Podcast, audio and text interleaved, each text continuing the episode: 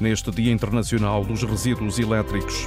Também serve de mote para a conversa na Antena Aberta. António Jorge, bom dia. Bom dia. É um tema que não falamos eh, com muita regularidade, mas que é cada vez mais relevante, sobretudo porque estamos a precisar de sustentabilidade e de qualidade ambiental. Queremos saber qual é o ponto de situação em Portugal relativamente aos resíduos elétricos, aos resíduos eletrónicos, o que devemos fazer para reduzir, reutilizar equipamentos elétricos que vamos acumulando em casa. Que políticas são precisas? que afinações nas políticas existentes são precisas. São algumas das questões que lançamos ao nosso auditório. Queremos a sua opinião, a sua participação, o seu contributo para aqui estar. Inscreva-se através do 822 0101. 822 0101 é o nosso número de telefone, é o seu número de telefone para fazer ouvir a sua voz neste programa. Se estiver fora do país, também pode eh, participar, evidentemente, só que terá de fazer o favor de se inscrever por um número diferente, pelo 2233 99956.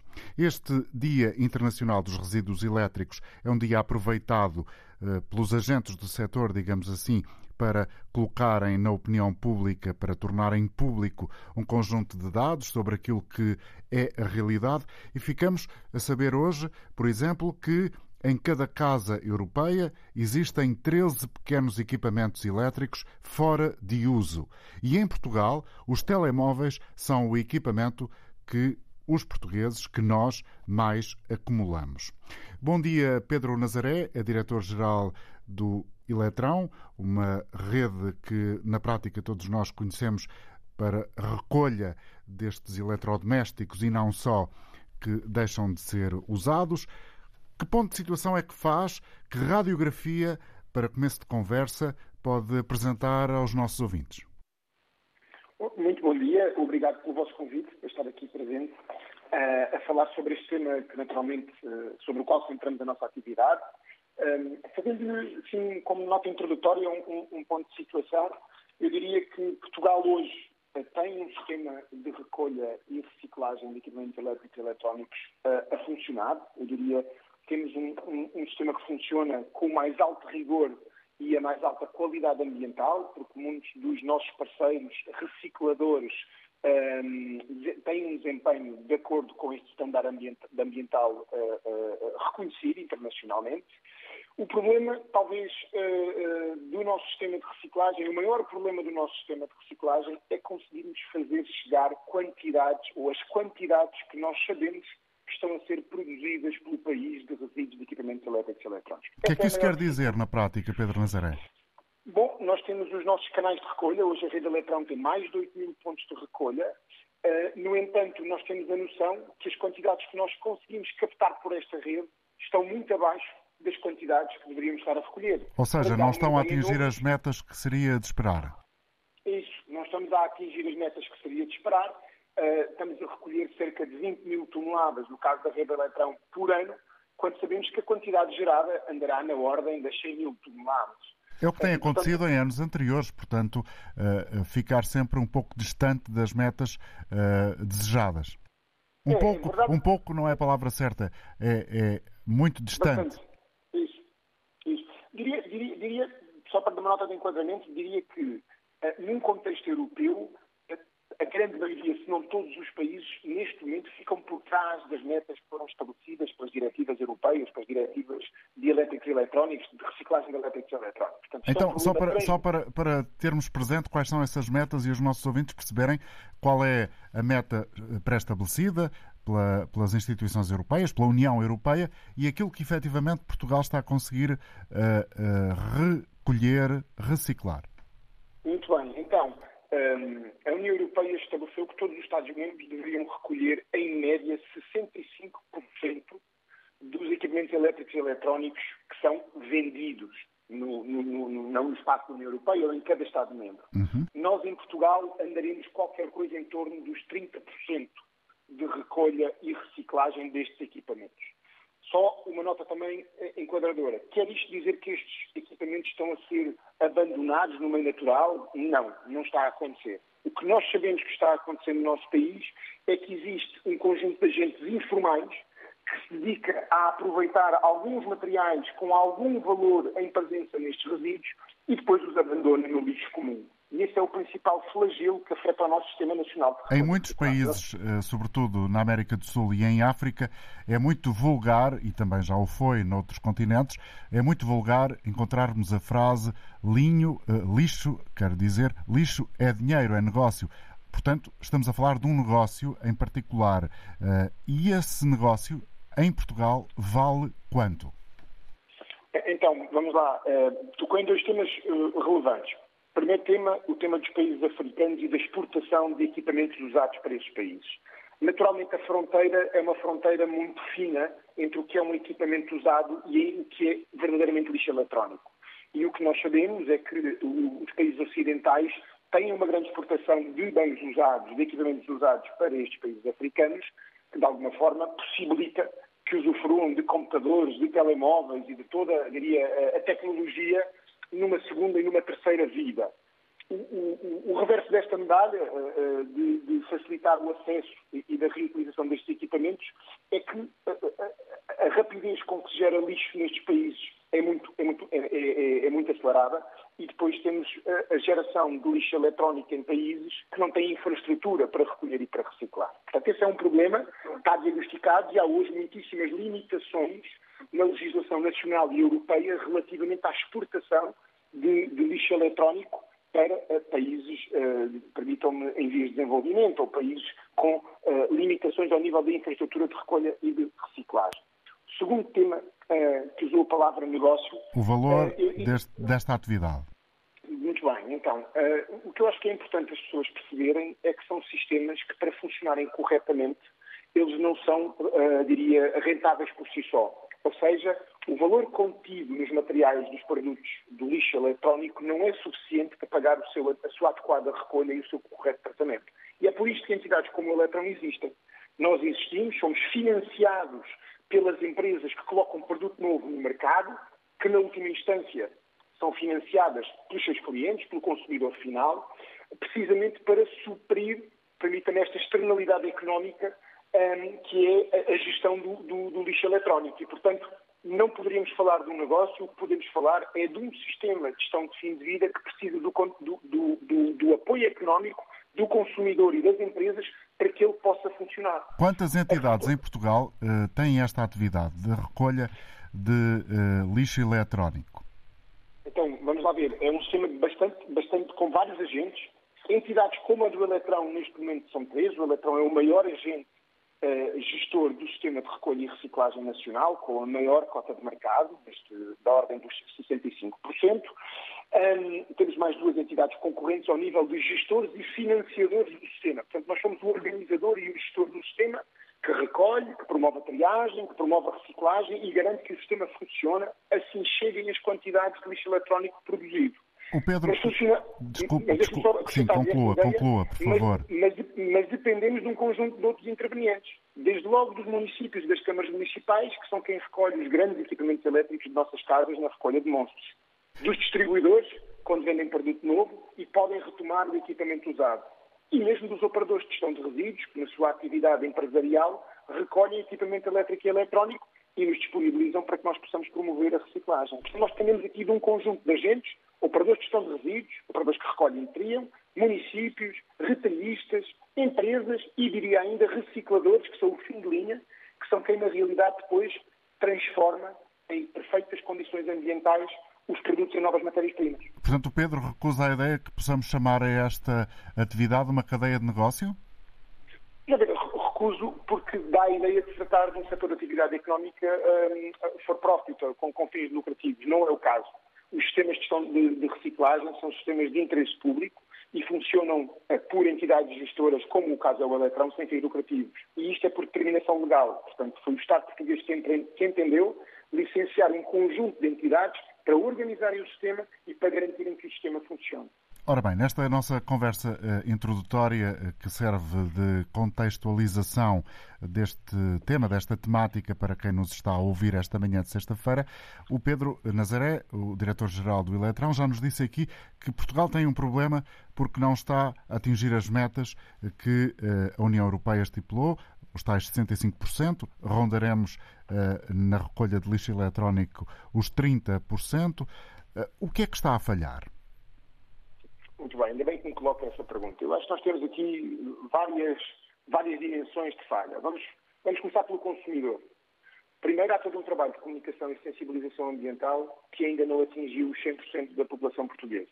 Deixe-me dizer que neste Dia Internacional do Lixo Eletrónico lançámos também os resultados do inquérito que o Eletron fez à população portuguesa, mais de mil pessoas inquiridas, onde conseguimos comprovar que ainda há 10% dos portugueses que declaradamente nos dizem que colocam os pequenos aparelhos eletrónicos no lixo comum. Portanto, eu diria, em primeiro lugar, ainda há um trabalho muito grande de sensibilização ambiental, de comunicação ambiental, para convencer as pessoas a separar os equipamentos usados e a colocá-los nos locais de recolha uh, que estão previstos e que estão, que estão à disposição do consumidor.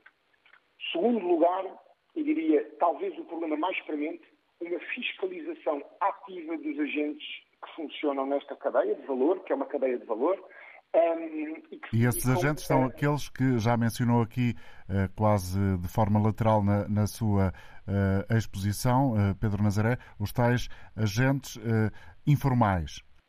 Agentes informais, alguns até com algum nível de formalidade, porque são empresas organizadas, mas que não estão autorizadas para esta atividade, que se dedicam apenas a aproveitar alguns metais, alguns materiais com valor económico, deixando toda a componente de perigosidade, toda a componente com impacto ambiental e na saúde humana ao abandono ou no lixo comum ou abandonada até inclusive no meio natural. E, portanto, a atuação sobre estes agentes que limitam muito o funcionamento deste sistema, que desviam quantidades dos sistemas formais e da correta reciclagem, é talvez o elemento primordial uh, e que ataca, e, e permita-me, que ataca todo o sistema, porque são agentes informais que desviam estes equipamentos de canais estabelecidos, como os municípios, como os distribuidores, como as empresas. Uhum. Hoje ficamos também a conhecer, para além desse estudo que o Pedro já aqui citou, um outro que a Associação Ambientalista Zero faz eh, e anualmente apresenta eh, nesta altura, a propósito deste Dia Internacional do Lixo Eletrónico, e eh, nessa comunicação que faz a Zero, diz-se que as marcas de frigoríficos, por exemplo, estão a subfinanciar o sistema de recolha e tratamento dos frigoríficos usados. E isto tem, obviamente, uma implicação ambiental, a libertação de gases de estufa, neste, nesta questão, ou seja, na, ausência da recolha uh, forte de frigoríficos usados, traduz-se uh, na libertação de gases de estufa, que é equivalente a 2,6 milhões de viagens de carro, ida e volta entre Lisboa e Porto. Portanto, isto dá uma noção, Pedro Nazaré, da dimensão do problema. Muito. É um, é um comunicado muito importante da Zero, que centra, que identifica três questões muito claras um, focando nessa questão da, da, do subfinanciamento. Eu não chamaria subfinanciamento. O problema, o problema coloca-se um, coloca de outra forma, que é a reciclagem tem um custo, como há pouco lhe dizia, é, é um custo que é pago no ato do consumo da nova eletrónica, dos novos produtos consumidos. Essa conta da reciclagem, ela seria muito mais expressiva se nós conseguíssemos captar os volumes de elétricos e eletrónicos que deveríamos estar a captar para reciclar. Porque quanto maior for a quantidade de equipamentos elétricos que estamos a corretamente recolher e reciclar, maior será a conta a distribuir pelas empresas que colocam um produto novo e, na última instância, pelo consumidor português. E sim, nessa medida, a reciclagem de elétricos e eletrónicos de frigorífico está muito abaixo do custo que deveria, na realidade, ter se estivéssemos com as tais metas de 65%, que, por acaso, no caso nacional, por vontade política, até nem é 65%, é 75%, que é uma, diria, uma uma, uma nacional, por assim dizer. Muito obrigado, Pedro Nazaré, pelo seu contributo. Cumprimento Rui Bergmeier, da Zero.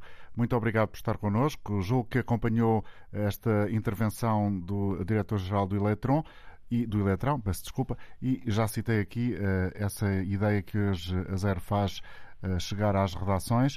Uh, ou seja, neste Dia Internacional ficamos a saber que a fraca recolha de frigoríficos usados provoca uma libertação de gases que é uh, equivalente a 2,6 milhões de viagens de carro entre Lisboa e Porto, ida e volta.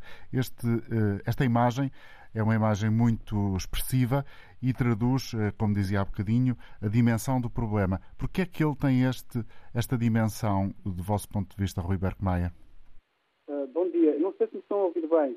Sim, razoavelmente. Ok, é porque o telemóvel, este ainda não foi para o elétrico e eletrónico, traz-me um dia deste. está, está, quase a, a ter que ser reciclado. Em casa. É, mais uns dias e depois irá. Bom, Muito bem. O que, o que, é que eu queria dizer? Um, o que é que nós, o, estudo que fizemos, no fundo, pretende avaliar o, o, dos, dos, dos frigoríficos que foram colocados no mercado, tem, tem uma quantidade de gases na sua composição, que serve de refrigeração, e depois, supostamente, os frigoríficos fossem recolhidos esses gases seriam recolhidos e devidamente tratados, para não se libertarem para a atmosfera e não criar o chamado efeito de estufa, que cria o subido de temperatura do planeta e, o, e, as alterações climáticas, que tanto temos falado nos últimos anos. Ora, acontece que, como cá foi explicado já pelo Pedro Nazaré, uh, o sistema de recolha dos frigoríficos tem, tem deficiências, há desvios. No entanto, uh, segundo o que, o que, nós percebemos, de forma como a coisa está a funcionar, há um desvio muito mais importante que todos os outros, que nós identificamos no nosso estudo que é o desvio o incumprimento da legislação por parte de quem vende os frigoríficos que não estão a recolher os frigoríficos velhos. A legislação é muito clara. claro, as empresas não têm interesse em recolher eh, o, o, velho, porque provavelmente têm que gastar dinheiro com isso, não é? Pronto, exatamente. E há um problema ainda acrescido. É que o que nós temos verificado, até com vários consumidores, às vezes as empresas dizem mesmo objetivamente que não recolhem o velho quando isso é completamente proibido. São obrigadas a recolher. E, portanto, o Ministério do Ambiente, espero, depois de mais este alerta, tomam medidas para fiscalizar essas. São grandes empresas de distribuição, portanto, não é um vão de escada. São grandes empresas do setor de e eletrónico e não só, da distribuição, portanto, fáceis de fiscalizar. É e porquê é que essa fiscalização não tem existido, Rui Berkmeier? Talvez possa fazer essa pergunta ao Ministério do Ambiente. Nós não conseguimos perceber, não conseguimos responder, porque é tão fácil fiscalizar. É muito fácil perceber que uma empresa... Que... Será pela dimensão das empresas, pelo peso económico e, e social e político que podem ter? eventualmente, eventualmente, eventualmente ou provavelmente, diria eu. Agora, de facto, esta é uma situação que nós nem queremos sequer, sequer pôr essa hipótese. Pensamos que, uh, de facto, o Ministério do Ambiente tem aqui um papel decisivo para mudar este paradigma. E, e só para dizer que há situações, há várias situações, há casos em que as empresas de distribuição dizem diretamente ao consumidor que não levam, não vão buscar o velho, dizem inclusive é porque como é uma empresa de transporte que vai buscar o, o vale novo essa empresa não leva ao velho, e depois há situações que pensamos, não, não temos esse dado, pensamos que são muito frequentes, em que a empresa de transportes leva ao novo e o velho leva também. Só que em vez de levar o velho para devolver à, à, empresa que vendeu o novo, e a empresa que vendeu o novo entregar esse equipamento velho, por exemplo, ao Eletrão, às entidades gestoras que lhe dão um encaminhamento correto, o que acontece? A empresa transportadora leva ao frigorífico velho e vai negociar com os secreteiros ilegais que não podem receber estes frigoríficos. É preciso dizer que o tratamento dos frigoríficos é complexo, exigente do ponto de vista ambiental e de custos. Só há duas empresas em Portugal que podem fazer esse tratamento. E, portanto, mas os frigoríficos, 70% não vão lá parar. E, portanto, portanto, há, há duas empresas em Portugal que sabem e podem fazer tratamento de frigoríficos usados, mas uh, eh, 70% dos frigoríficos velhos não uh, utilizados uh, em determinado ponto de, de, dos seus proprietários, não vão parar a estas duas empresas. É claro, e ninguém vai pensar que as pessoas compram um frigorífico novo e 70% das pessoas ficam com o frigorífico velho em casa, não é? Ele vai para algum lado. Portanto, uhum. ele vai para esse canal paralelo, mas que era muito fácil fiscalizar, facílimo fiscalizar, quase sem custos para o Estado. Bastava perguntar a um distribuidor qualquer que vende frigoríficos, você vendeu 100 frigoríficos. Quantos, este ano, quantos velhos é que, é que, é que recolheu? Logo aí era fácil perceber que havia aí um problema. Esse problema é genérico a todas, as, ou quase a todas as empresas, mas mais outras menos, que vendem frigoríficos, arcas congeladores e equipamentos de e, era, e é possível fazer esta fiscalização de forma concreta? Vocês próprios eh, fazem essa sugestão ao Ministério do Ambiente? Exatamente, há várias formas de fiscalizar. O que me parece a primeira, nós temos várias propostas. Podemos ir pelo princípio da linha ou pelo fim da linha. Podemos ir, por exemplo, fiscalizar as empresas que cedem sucata metálica para triturar, os chamados fragmentadores, e ver se aparece lá chapas de frigoríficos. E perguntar se esse caminhão tinha com chapa de frigorífico de onde é que veio, de uma empresa que está licenciada para tratar frigoríficos ou não. Fácil de fiscalizar, sem custos Estado. Mas para nós parece que o mais importante é que as associações ligadas à distribuição, nomeadamente à APED, a Associação de Empresas de Distribuição, tomem consciência desse facto e tomem medidas junto dos seus associados para acabarem com esta prática ilegal. Aliás, a própria Zero vai pedir uma reunião à APED para tentar sensibilizar esta, esta associação empresarial, que tem uma dimensão enorme em Portugal, para a sua responsabilidade ambiental e social de não permitir que os frigoríficos continuem a poluir o ambiente. Porque o que acontece depois é que o frigorífico é desmantelado. É muito fácil encontrar nos campos portugueses uh, espuma de frigorífico e o gás dessa espuma vai todo para a atmosfera e, portanto, é um, é um negócio, digamos, entre aspas, meio mafioso que existe em Portugal, mas tem, tem de acabar logo na, na sua gente, na origem. E é a distribuição que tem a faca e o queijo para acabar com isso. Porque não pode contratar uma empresa de transportes e depois a empresa de transportes não devolve o frigorífico. É, não pode ser. Portanto, isto é uma situação fácil de resolver. Muito obrigado, Rui Berkmeier, pela colaboração. Fomos ouvindo com alguma dificuldade, mas fomos acompanhando o raciocínio. Obrigado pela sua presença. Carmen Lima, bom dia. Faz parte da direção executiva da Confederação Portuguesa das Associações de Defesa do Ambiente. Aqui já ouvimos falar da eh, deficiente recolha eh, de lixo eletrónico em Portugal. Não estamos a atingir, estamos a ficar a metade, mais de metade da meta que a União Europeia coloca e em Portugal até somos mais ambiciosos e além dos 65 eh, estamos em 75%. Os frigoríficos são um problema, os telemóveis também.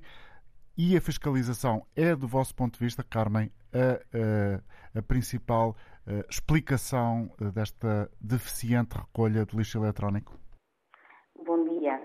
Uh, não é claramente a fiscalização que, que é o problema. O problema é a responsabilização, ou seja, o que é que acontece aos prevaricadores quando são autuados após se identificar uma situação de encaminhamento ilegal dos resíduos de equipamento elétrico e eletrónico. Quanto tempo é que estes processos demoram em tribunal e qual é que é o resultado uh, uh, eficaz, eficaz, não é, desta investigação, desta inspeção? Daquilo que nós temos acompanhado no mercado é praticamente inexistente e, portanto, nós voltamos àquela frase uh, clara de que o crime compensa. Uhum. Nós estamos numa situação muito complicada financeiramente uh, a nível nacional e internacional. E, portanto, esta situação do encaminhamento ilegal dos, uh, dos frigoríficos, mas de outros Uh, resíduos uh, que tenham realmente valor económico, resíduos elétricos e eletrónicos que tenham valor económico, não irá, uh, não irá diminuir. A tendência é que, que venha a piorar. E, portanto, nós temos aqui sobre a mesa duas questões que merecem, aliás, três questões que merecia a pena, a, a, merecia avaliar. Primeiro, nós tivemos uma subida abrupta da, dos valores da meta. Nós passámos quase para o dobro do que era a meta relativamente à recolha. Segundo, nós temos uma população que está, um, está sensível às questões ambientais, mas tem algum desconhecimento sobre, uh, sobre as suas obrigações, sobre aquilo, sobre inclusive os serviços gratuitos que pode ter uh, acesso e, portanto, quando alguém chega lá à casa a dizer, por exemplo, que aquela pessoa para encaminhar o frigorífico antigo tem que pagar ou que não leva o frigorífico, é muito normal que a população consiga ser enganada. E, portanto, nós estamos aqui, não, não, devemos atribuir esta culpa à população, porque muitas vezes a população desconhece. Então, Carmen, vamos, vamos fazer essa pressão, digamos assim, é sublinhado uh, nessas questões que uh, são uh, desconhecidas de grande parte da população e que são relevantes para que com a informação, com o conhecimento, possamos de alguma maneira achatar a curva, digamos assim. Exato.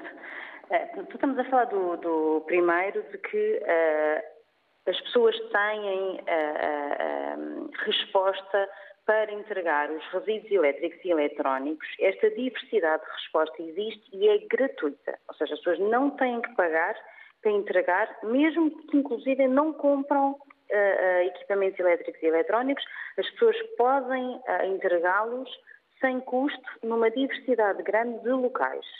Segundo, mesmo que estejamos a falar de uh, equipamentos de grande dimensão, que as pessoas não tenham, por exemplo, capacidade de transporte ou até não tenham uh, um, capacidade física para os levar a estes locais, estas entidades gestoras conseguem uh, dar esta resposta, ir buscar estes resíduos também sem qualquer custo.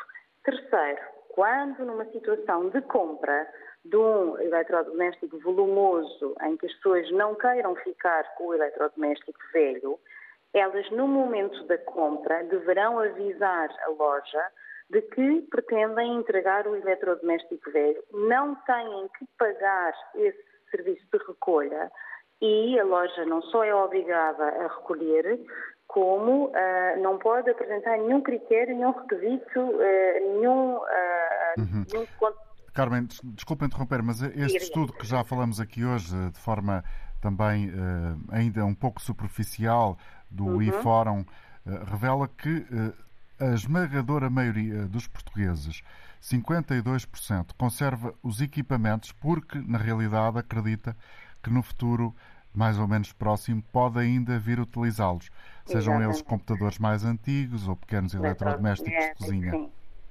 Sim, isso é muito frequente. Por exemplo, os, os, os, telemóveis é uma daquelas coisas que qualquer um de nós, se abrir uma gaveta, encontra um lá por casa. Ah, e, portanto, isso é uma, é uma prática muito comum. O mesmo acontece, por exemplo, com pilhas. É uma prática muito comum, é um comportamento ah, que as pessoas têm e que ah, se agarrarem a, a estes bens Uh, e, portanto, muitas vezes não encaminhando para, para o sítio Para o sítio certo. Bom, mas eu estava, Carmen, a ouvi-la, uh, e estava a Carmen a identificar três uh, questões fundamentais. E, e, a determinada altura da sua intervenção, eu pedi-lhe o favor para sublinhar essa ideia fundamental de que existe um processo que pode ser e deve ser utilizado por todos que tenham necessidade, por exemplo, de retirar de casa um frigorífico querem uhum. substituir, ou uh, um telemóvel antigo, ou até as mesmas uh, pilhas que ainda agora uh, focou. Porque a Carmen estava a dizer que há três questões fundamentais que esta realidade dos resíduos eletrónicos tem, que, tem que espelhar, tem que trazer para, para o debate público. Exato, e, portanto, e a terceira, portanto, não é só a questão da, da, da entrega, portanto, da, da, divulgação de, de aquilo que nós chamamos de literacia ambiental, ou seja, o conhecimento que as pessoas têm de poder participar ou recusar determinados comportamentos uh, relativamente à gestão dos resíduos, mas depois também tem a ver com o envolvimento destes mercados paralelos. Ou seja, nós não podemos fechar os olhos e uh, apontar-lhes o dedo uh, e dizer que uh, é muito mal o que eles fazem. Porque não vai resolver a situação e com a situação financeira que o Então o que é que se pode e deve fazer? O que se pode e deve fazer, que foi aquilo que foi feito, por exemplo, há uns anos no mercado da sucata metálica, é duas situações. Primeiro, proibir os sucateiros, os recicladores de, de metais de receber todo e qualquer uh, pedaço uh, de, equipamento elétrico e eletrónico que provenha de empresas ou de particulares. E, em segundo, convidar estes recolhedores paralelos a, a licenciarem-se, a entrarem neste mercado da recolha legal, facilitando, inclusive, o seu licenciamento, as licenças Uh, muitas vezes uh, afastam estes, estes, estas pequenas empresas, estes pequenos operadores, portanto, convidá-los a entrar no mercado uhum. para que eles cumpram realmente as regras, possam ganhar o dinheiro que eles querem ganhar, mas não tenham práticas uh, ambientalmente inadequadas, nem encaminhem estes resíduos para locais também ambientalmente inadequados. E, portanto, aqui é chamar todos, porque de qualquer forma considerando os atrasos e o, o, a, a, longevidade que levam os processos de responsabilização ambiental em Portugal, nós não vamos conseguir resolver pela punição, porque as pessoas vão ser punidas quando não lhes acontece nada. E, portanto, o que se tem que fazer é tentar regular o mercado, chamando todos ao mesmo mercado uhum. e educando, por assim dizer, esta, estas, estes pequenos operadores a trabalhar segundo as regras que existem. Carmen, muito obrigado pela sua colaboração e pela uh, informação que trouxe aqui ao nosso auditório. Espero que estejam a considerar úteis as palavras que temos estado a colecionar desde o início da emissão. Vamos ouvir a partir de Viseu Daniel Matos, que traz também aqui uh, a sua visão sobre este assunto. Bom dia, Daniel. O que é que o motivou a participar no programa? Olá, bom dia. Olha, eu sou um, um uh, ouvinte assíduo da, da Antena Aberta.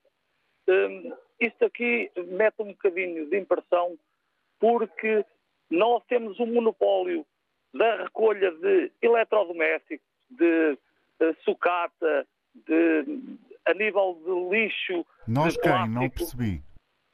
Uh, Nós, nós, isto é, uh, isso está montado para umas grandes empresas. Porque os pequenos, os pequenos uh, negociantes, os sucateiros, não podem entrar porque não dão licença. Porque isso está feito para os grandes, não é para os pequenos. Repare numa coisa, as pessoas têm que ser ressarcidas pelo lixo, pelo lixo eletrónico. Se não, se, se não pagarem às pessoas, para as pessoas entregarem, as pessoas estão a dar matéria-prima à borla. Têm que ser ressarcidas. A gente faz a reciclagem, tudo bem, que eu tenho um filho, tenho que deixar o mundo melhor para ele. Mas repare numa coisa, quando a gente não, não é ressarcida por esse bem que estamos a fazer ao, ao planeta, vivemos, no- estamos a dar dinheiro às pessoas, às grandes empresas que têm esse monopólio todo. Ou seja, nós devíamos, tudo bem, eh, reciclar, mas devíamos ser ressarcidos por essa parte, por esse, por esse bem que estamos a fazer. Senão estamos a dar matéria-prima à borla para, grandes, para esses grandes negócios. Repare, nós estamos a dar lixo eletrodoméstico. Eletrodoméstico, Já percebemos a ideia. mas depois não somos ressarcidos por isso. Portanto, e Ou acha seja- que só com uma compensação financeira pecuniária que o problema pode começar a ser atenuado? Exatamente. Ora, isso, é, é isso Obrigado, Daniel. Vamos ouvir em Loures Luís Lourenço. Bom dia, Luís. Bom dia. Bem-vindo. É assim, eu. Há coisas que eu estou de acordo, mas há outras não. É que eu tenho andado aqui com um rapaz a recolher eletrodomésticos e a gente o que leva para, para o ferro velho é tudo desmontado. A carcaça não vai dos frigoríficos. E para onde é que vai? Ah, é vários sítios. Quais? Isso não sei se, se devo mencionar. Ah, ok. É que a carcaça não vai para lado nenhum. Então, Carcaça, então vai ou não vai? a carcaça Vai é para sítios que não quero mencionar, é isso? Não, a carcaça vai, vai para o aterro sanitário. Uhum. O resto é que é retirado. Sim, Luís, e mais? É que há, há bocado estava uma, um senhor a, a falar que levam o, o material inteiro para os ferros velhos. Não sei, é que onde a gente costuma levar, eles não aceitam um frigorífico inteiro. Tem que ir todo desmontado. Obrigado, Luís, pela sua intervenção. Luís Lourenço a falar de Louros. Cumprimento Alexandre Azevedo, da Direção Nacional da Quercos. Bom dia, é Presidente da Quercos. Obrigado também por Bom estar dia. connosco. Alexandre, hoje, neste Dia Internacional do Lixo Eletrónico, de vez em quando fala-se disto, não muito, eh, na praça pública. O que é que, do seu ponto de vista, é essencial? Bom, antes de me dizer essa, essa, essa visão que tem sobre esta matéria, em particular dentro eh, do, do- da temática tão abrangente que está sempre debaixo do vosso olhar e do vosso espírito e da vossa existência. Tivemos aqui esta intervenção de um ouvinte de Viseu que dizia: enquanto não houver uma forma de eh, eh, ressarcir, de eh, pagar a quem entregar matéria-prima de borla, foi a expressão que ele utilizou, eh, nós não conseguimos atenuar esta dimensão imensa de lixo eletrónico. Faz sentido? Uh, muito bom dia. Sim, uh, faz, faz, faz o seu sentido. De qualquer modo, também se está a preparar legislação para voltarmos ao que era antigamente, ou seja, a maior parte dos equipamentos eram facilmente reparáveis e foi-se uh, criando uma dependência e há várias estratégias que, que enfim, como a obsolescência programada. E outras que têm a ver simplesmente com sistemas operativos que estão sempre uh, em evolução e realmente foi-se complicando, digamos, a esse nível e nos distanciando daquilo que deveriam ser as preocupações com o ambiente, nomeadamente a redução da produção de resíduos um, mas uh, está, está agora no debate, mas ainda não há legislação que obrigue neste momento uh, a que os fabricantes uh, tenham que prever esta, esta possibilidade, ou seja, de, de, de haver uma standardização na, na, produção para que sejam também os artigos mais fáceis de reparar. Essa é uma questão que vai ser eh, trazida, não tarda nada, também esta emissão, uh, por um próximo convidado. Uh, hoje uh, estamos a conhecer uma série de valores que dois estudos em particular trazem. O caso de um estudo que já aqui foi mencionado por parte da DECO, da DECO, peço desculpa, da Zero, e outro por parte do iFórum, que o Eletron, o Eletrão está a divulgar e ficamos eh, com a, a, a, noção de que há, eh, por parte dos portugueses em particular, uma, eh, uma espécie de resistência enorme em uh, utilizarem estes pontos de recolha de lixo eletrónico quando se trata de determinados equipamentos, determinados eletrodomésticos, pequenos eletrodomésticos. Uh, o que é que pode ser feito para incentivar este comportamento? Pois, a questão que colocou no início seria uma delas. Uh, e isso coloca-se também a nível de outras, de outros fileiros, né? do tipo de resíduos, como o caso das embalagens de bebidas e, e tudo mais. Portanto, também a Quercus está a desenvolver uma, uma aplicação que é o STEP, aliás ela já existe, mas está a melhorá-la e vai ser lançada em breve, precisamente também para facilitar a identificação dos pontos de recolha, que essa também tem sido uma dificuldade.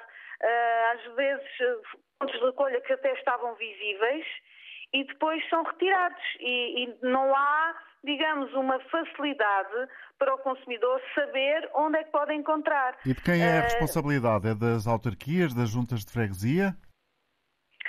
Não, Ou das grandes empresas de, de, de, de, distribuição e de retalho? Sim, sobretudo do, do, do retalho e das empresas gestoras destes resíduos. Mas, claro que para grandes problemas também é preciso haver aqui cooperação e todos percebermos o que é que podemos fazer para, para ajudar. E por isso as autarquias têm a sua importância.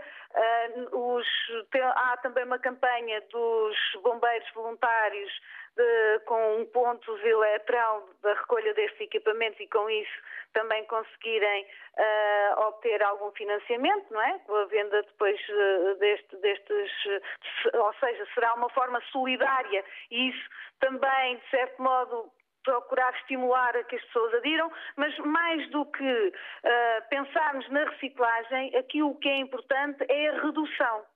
E para a redução, aquela questão que eu colocava no início é que, é que é o foco. Ou seja, enquanto os fabricantes não forem efetivamente obrigados a mudar os seus processos de modo a que os equipamentos tenham peças standard das várias marcas e que sejam facilmente reparáveis, não vamos conseguir resolver problema nenhum ainda, não é? Porque a reciclagem é mais do mesmo, não é? Estamos constantemente a produzir, a, a, consumir recursos, a própria reciclagem também implica uh, os seus custos em transporte. É que e, as estimativas apontam para que sejam atualmente, estejam atualmente em utilização cerca de 16 mil milhões, por exemplo, Sim. de telemóveis em todo o mundo. Estamos a falar de 5,3 mil milhões que vão ser transformados em resíduos até ao final do ano. Mas só uma pequena parte é que vai ser corretamente encaminhada para reciclagem.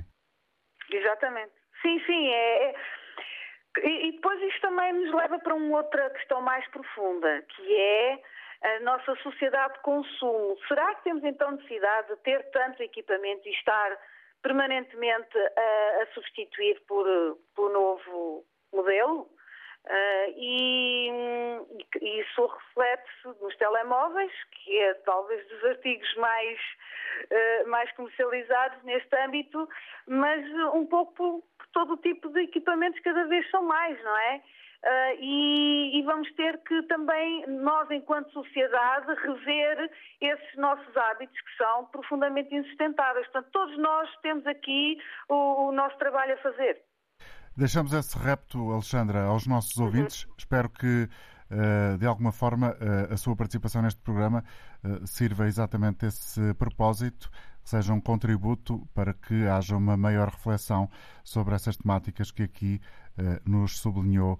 Obrigado por isso, Alexandra Azevedo. Bom dia. Muito obrigada.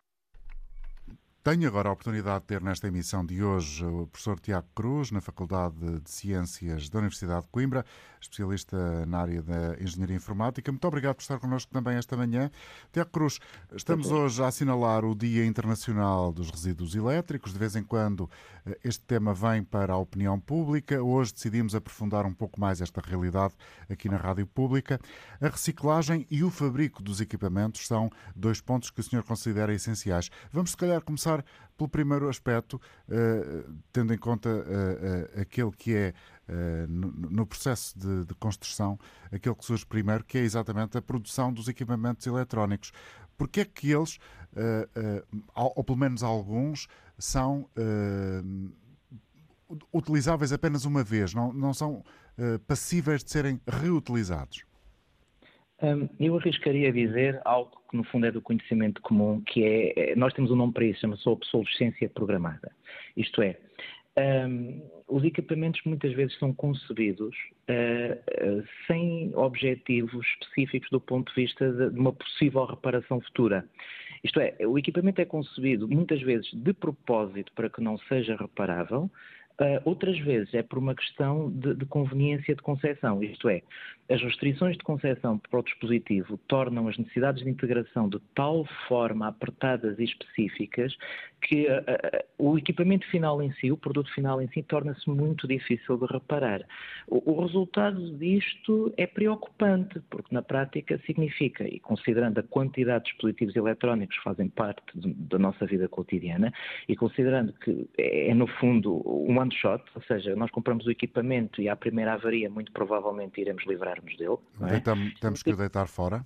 Precisamente. Isto significa, se pensarmos bem, uh, é um problema grande, porque isto é um sintoma de uma sociedade que até certo ponto está doente, porque nós estamos a viver a crédito. Uh, ou seja, nós estamos a gastar recursos naturais para construir coisas sem as quais nós não podemos viver. A verdade é que o nosso standard de vida, os nossos padrões de vida modernos são indissociáveis dessas tecnologias, não é? E, portanto, quando um avaria, temos que arranjar outro para o substituir. Uh, mas a verdade é que o equipamento que avaria, que não é reparado e que morre ali, torna-se por si só um problema. E em que equipamento está a pensar, professor? Em termos por de, exemplo, de, para darmos exemplos? Telemóveis. É um exemplo. Ainda hoje eu li uma notícia que havia uma estimativa do IFórum que pensa 5.300 milhões de telemóveis iam ser, na prática iriam ser postos fora de, de uso, ou porque variavam por outra razão qualquer, e, e a pergunta que se coloca a seguir é 5.300 milhões de telemóveis vão para onde? O que é que fazemos deles? Sim, é esse estudo que hoje estamos aqui também a analisar e é de facto uh, extraordinário o número. É, é, é, assustador. Acima de tudo, se pensarmos bem, a quantidade de materiais, a diversidade de materiais que entra na eletrónica moderna. Ou seja, é, se pensarmos bem, há, há, existem de facto entidades, ou pelo menos quem se preocupa eventualmente em deitar a mão estes dispositivos à procura de metais preciosos, isso acontece, mas à parte dos materiais preciosos, a, a grande maioria do que sobra é, é lixo Uhum. E, e, é complicado. E como é que podemos inverter isto? É, é necessária uh, uma política global que obrigue os fabricantes a terem outra, outra, outra perspectiva? Eu acho que sim. A verdade é esta: a União Europeia tem dado alguns passos bastante encorajadores na questão da economia circular, que eu acho que é um ponto-chave aqui.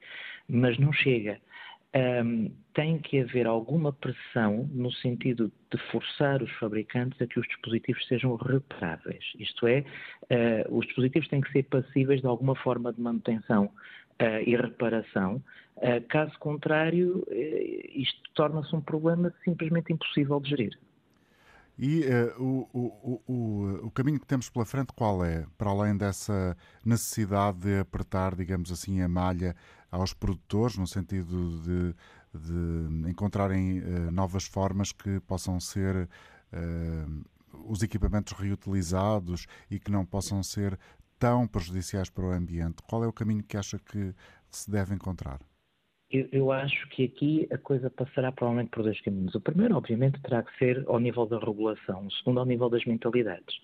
Porque tempos houve, e eu ainda tenho memória disso, de uma sociedade quando as coisas avariavam, mandavam-se reparar. As pessoas, à força de, de, constatarem que não havia nada a fazer, com equipamentos mais modernos, deixaram de o tentar sequer.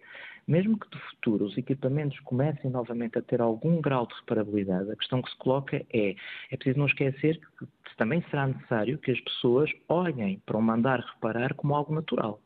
E, e, e, nesse sentido tem que haver um esforço também, um, mesmo a nível não só disso, mas também dos hábitos de consumo, porque por vezes há uma tendência de encostar equipamento, não necessariamente porque ele avariou, mas porque já não está ao nível uh, da última moda, da última tendência. Sim, não acompanha uh, a, a, a, evolução mais recente. É. é Bom, mas isso é um processo que demorará muito e certamente que são precisas políticas públicas para incentivar uh, essa percepção e essa necessidade, sobretudo. Totalmente de acordo. Eu acho que, um pouco à semelhança do que tem sucedido no que diz respeito à parte aos problemas, por exemplo, da gestão financeira, do empreendedorismo, em que tem havido um esforço para levar isto às escolas, pois se calhar também temos que fazer um esforço ao nível do sistema educativo, uh, se calhar é dos sítios mais fáceis para onde se pode começar um, para tentar virar mentalidades. É, é, um processo que vai levar tempo, não tenho a mínima dúvida. Esses milhões de telemóveis hoje que estão em casa, sobretudo porque nós não os utilizamos, eh, já podem ter algum destino? Do seu ponto de vista, qual seria o mais razoável? Uh, neste momento existem uh, sítios onde nós podemos entregar os telemóveis para serem ou reciclados ou pelo menos uh, abatidos de forma conveniente. Claro que Uh, nós, uma vez entregue o equipamento, nós não sabemos muito bem que caminho é que ele vai seguir. E ainda há outra questão que se coloca, e, e agora falo por mim. Quando eu tenho um telemóvel meu que avaria, eu confesso que sinto muitas reticências em enviá-lo para um sítio desses. Porquê? Um telemóvel, em particular, uh, é uma parte tão importante da minha vida que traz atrás de si um conjunto de dados pessoais e de informação sensível que eu tenho sempre muito temor que vá parar às mãos erradas. Então, esse é outro dos obstáculos que me leva, por vezes, a evitar entregar equipamentos para reciclagem, no sentido de que eu muitas vezes não tenho a garantia, uh, e agora falo por um problema que penso que não será da preocupação da maioria, mas haverá muita gente a preocupar-se com isto, atenção, que é o telemóvel tem lá a minha agenda, tem um conjunto de dados pessoais sensíveis, tem muita informação sobre mim, avariou, mas é verdade que certas pessoas com um determinado skill técnico serão capazes de recuperar essa informação, em muitos casos. Então a questão que se coloca é, se eu mando o telemóvel e aquilo vai no fundo para um, para um vazio, eu não sei para onde é que vai, entrego o telemóvel e já não quero saber, não é? Uh, para onde é que ele vai? Quem é que ele vai tentar as mãos? Qual é a confiança que eu tenho nos processos? Isso também é muito importante. E não se sabe nada sobre isso? Não. Não.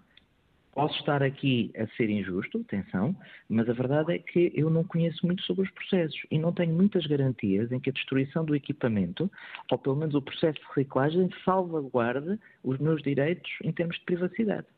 E um telemóvel, quando vai para esses locais de reciclagem, de reaproveitamento, serve para quê? Para fazer o quê?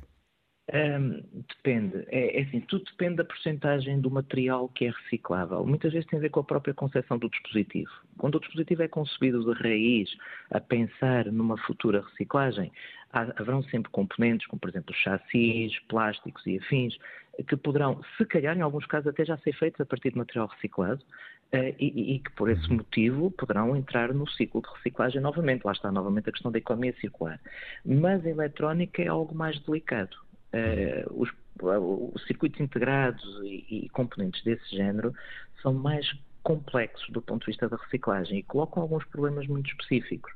Um, aí, uh, muitas vezes passa-se por uma simples destruição uh, do, dos componentes, desmantelá-los por vezes é complexo um, e por isso depende um pouco, por vezes, da própria concepção do dispositivo. Obrigado professor Tiago Cruz, agradeço-lhe, peço desculpa, mas estamos em cima do nosso tempo. Agradeço a sua colaboração neste espaço, que hoje eh, procurou refletir sobre esta questão do lixo eletrónico e trouxemos aqui opiniões diversas e também aquelas que eh, apresentamos dos ouvintes que se inscreveram. Muito obrigado pela atenção. Bom fim de semana. Antena aberta, edição do jornalista António Jorge.